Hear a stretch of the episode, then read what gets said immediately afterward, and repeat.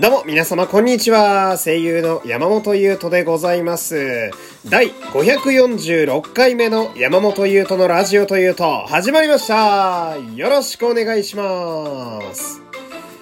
今日はですね、えー私にしては珍しく、まあ少し遠出を、えーしてきましてね、えーっていうのも、えーサントリー美術館という場所でね、えー今やってる企画展示で、えーチケットがここにあるんですけど、えーサントリー美術館開館60周年記念展刀剣モノノフの心というものにね、えー行ってきたので、まあこれの感想なんかをね、喋っていく回にしたいわけなんですけど、えー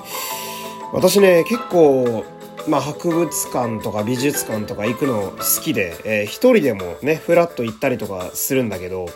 サントリー美術館は初やったんですよ。えーこれ、六本木の東京ミッドタウンという、え非常にいい、えところにございましてね。えーで、なんだろうな、まあ私も、それこそいろんな場所行ってるんでなんとなくわかるんですけど、その、格式高い制服をまとった皆様がね、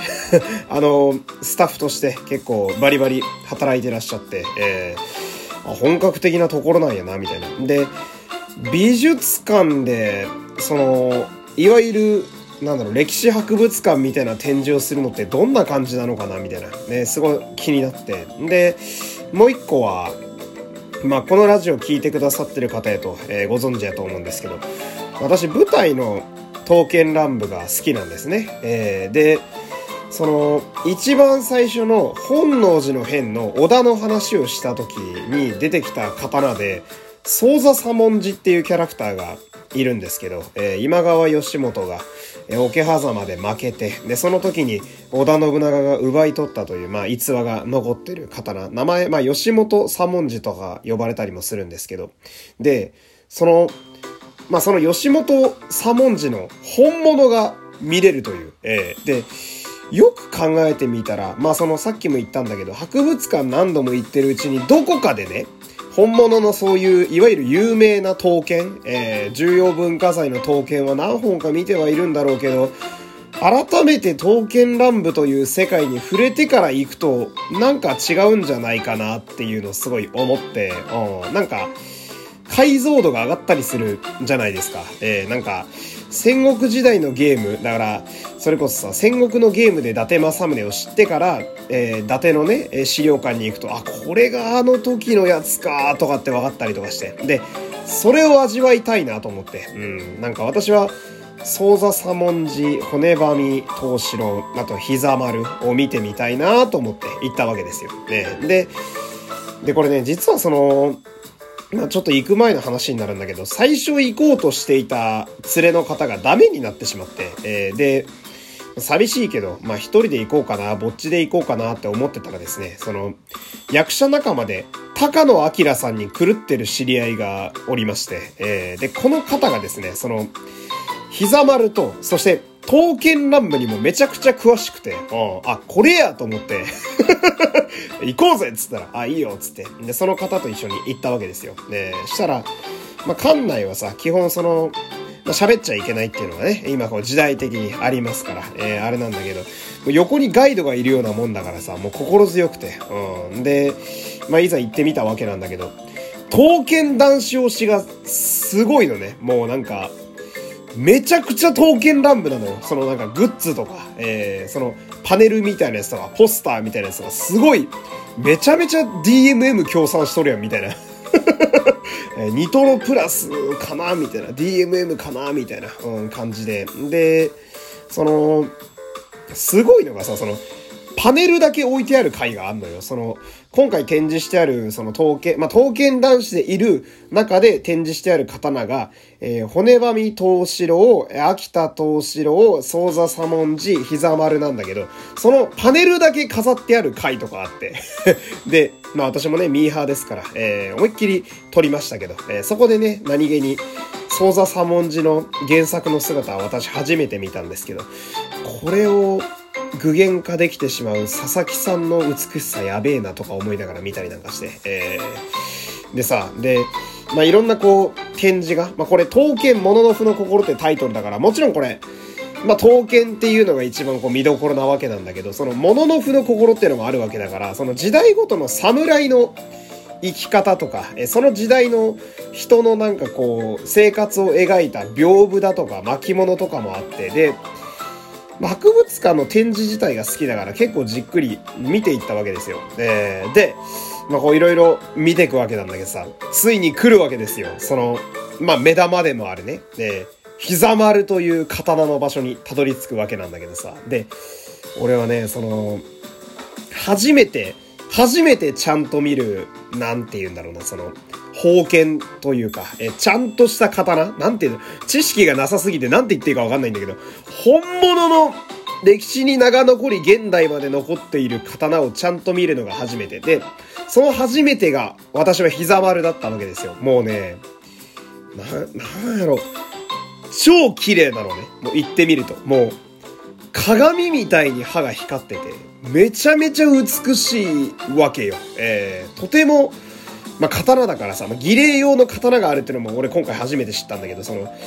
人を切るための刀ですよ、膝丸といえば。人を切るため、人を切っていたとは思えないぐらいの美しさ。えー、で、その、専門用語が山ほどあるのね。その、波紋だとか、えー、刃渡りだとか、えー、刀身だとかいろいろあるんだけど、そう、いろんな刀が飾ってある中で、なんかね、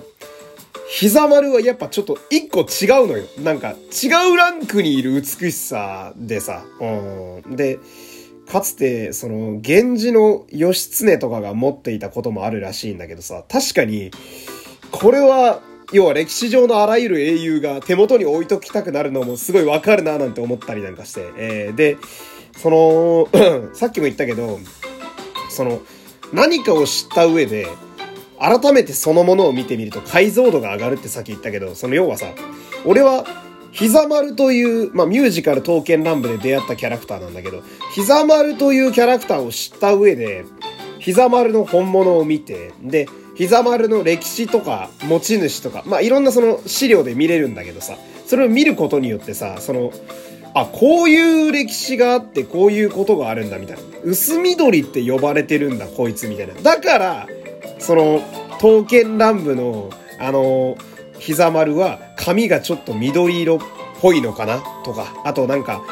この感じの頭身だから、スラッとしなやかな感じの男性として描かれてるのかな？みたいな。なんか、そう、まだ新しく学んだことが、今まで知ってた知識に対してこう、逆流してくるというか、還元されてくみたいな感覚があって、この展示を見るたびに、その、新しく知った知識と昔から知ってる知識がどんどん繋がっていく感じがすごく気持ちいいのよ。えー、で、そうなんや、みたいな。で、